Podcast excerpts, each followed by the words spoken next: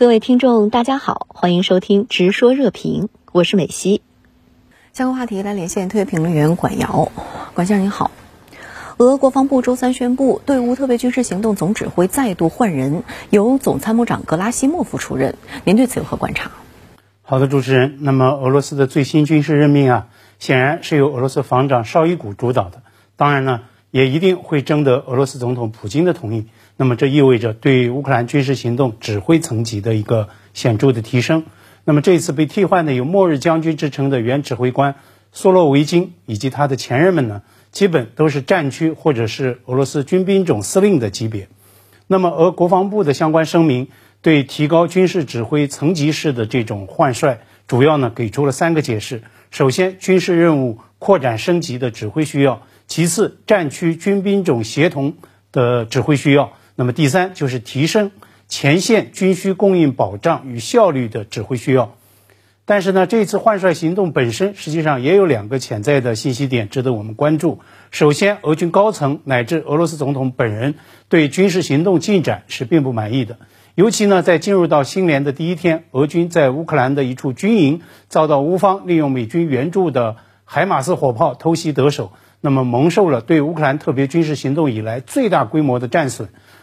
俄方呢就声称有八十九名官兵身亡，而乌方通报的杀伤数字呢就更是多达好几百人。那么此前俄军从哈尔科夫周边败退，尤其是从占据的赫尔松市主动退出，那么俄军高层遭遇了罕有的国内批评，其中两个最严厉的批评者同样是在前线参战，分别呢是俄罗斯雇佣军组织瓦格纳集团的负责人普里戈金与车臣共和国的总统卡赞罗夫。那么后者呢，更是在去年九月俄军败退哈尔科夫之后，那么指名道姓炮轰俄军指挥官拉平将军指挥无方，应该立即解职。而格拉西莫夫呢，一味替手下护短，同样呢应该被问责。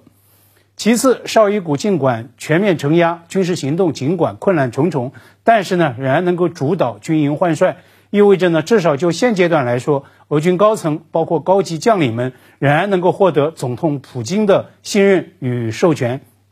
那么一个细节信号就是，虽然拉皮少将在哈尔科夫吃了败仗，但是呢，上周刚刚获提升为对乌克兰军事行动的前线指挥官。所以啊，从这个意义上说，末日将军由前线总指挥调整为排名第一的副总指挥，恐怕呢也不能算是问责降职，因为呢来了军职更高阶的将领来坐镇指挥。当然了，现在指挥压力传导到了格罗西莫夫那里，甚至啊有军事博主就认为这是把俄军的总参谋长架到火上烤的一个最新任命。嗯，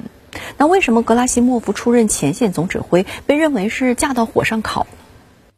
和俄罗斯防长绍伊古一道，格拉西莫夫被公认是俄罗斯对乌军事行动的主要战略的设计者与执行者之一。那么美西方对格拉西莫夫他的名字啊并不陌生。去年俄军举行胜利日阅兵，那么这是俄军打响对乌克兰特别军事行动之后的一次重要的军力展示，广受外界关注。但是呢，作为俄军最高军事指挥官，那么格拉西莫夫当时罕有的缺席了。当时啊，西美西方媒体就在盛传说，格拉西莫夫可能是在前往俄乌冲突前线视察督战时遇袭受伤。当然呢，这样一个猜测并没有获得俄方的证实。那么就在上个月，美媒也曾经爆料说，美国情报系统在截获格拉西莫夫前线督战情报之后，并没有向乌克兰方面通报。尤其呢，当获知乌方已经单方面拿到情报之后，美方曾经一度施压阻止乌方的拦截行动。因为啊，担心冲突会全面引爆升级，那么这也从另一个侧面印证所谓的受伤说绝不是空穴来风。俄军最高军事指挥官走向前线指挥台，当然是要拿出战果来证明自己。那么这也让媒体传言已久的所谓春季攻势备受关注。那么一个及时的观测指标就是，俄军对巴赫莫特近两个月的这个拉锯攻势能不能获得突破。一直质疑格拉西莫夫的瓦格纳集团负责人普里戈金已经宣布，他的雇佣军拿下了巴赫莫特附近的小城索拉代尔。那么他周二再度发推，就抨击俄罗斯国防部，吹嘘自己的战场体验远胜那些个在国防部干了几十年的人。那么也正因此，熟谙俄罗斯安全事务的伦敦资深观察家叫马克加莱奥蒂，他昨天啊甚至就发推说，格拉西莫夫出任前线总指挥啊。其实是所谓的贬值，是所谓的 demotion，因为啊，他的军事生涯将会很大程度上命悬一线，基于俄军在战场前线的推进与表现。那么，格拉西莫夫的最新任命对俄乌冲突又意味着什么？末日将军苏洛维金对军事行动的指挥权维系了三个月，那么现在格拉西莫夫能指挥多久？外界啊很难预料。但是我们可以预料的是，留给格拉西莫夫的时间恐怕也并不多。就在周三，俄罗斯电视台播出了一段预录的俄罗斯总统与官员视频连线开会的场景。那么其中有一段令外界大跌眼镜的罕见场景：普京啊直接打断副总理德里斯曼图洛夫的讲话以及他之后的辩白，直言对方不要糊弄傻子。许多西方媒体在报道这一幕时啊，都用了类似“普京压不住火”的这样的一个说法。像昨天路透社电稿标题就声称说，Putin loses it。那么在这一场让普京大发脾气的视频会议上，普京呢，他也谈到了俄乌冲突，他就强调，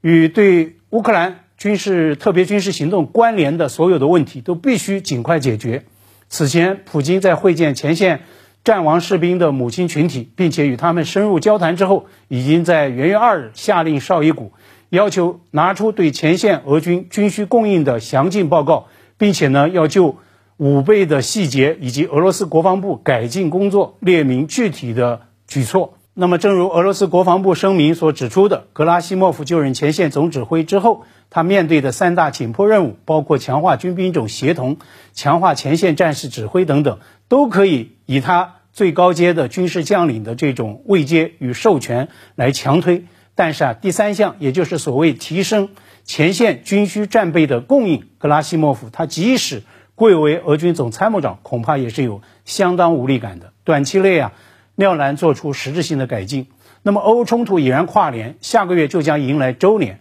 军事冲突越来越演变为消耗战，演变为系统能力战。但是呢，一支军队的军备消耗与保供能力，包括背后为其提供全面支持的这种国家系统能力。是光靠打仗打不出来的，这恐怕是格拉西莫夫及其前任的总指挥们他们所面对的最大的挑战与困境。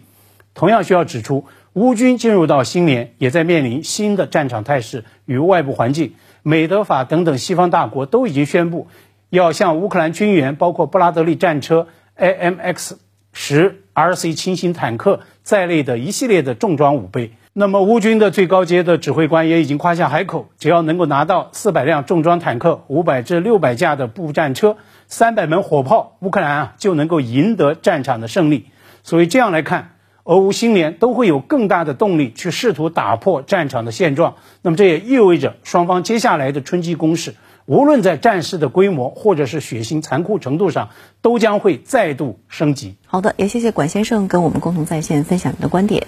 谢谢。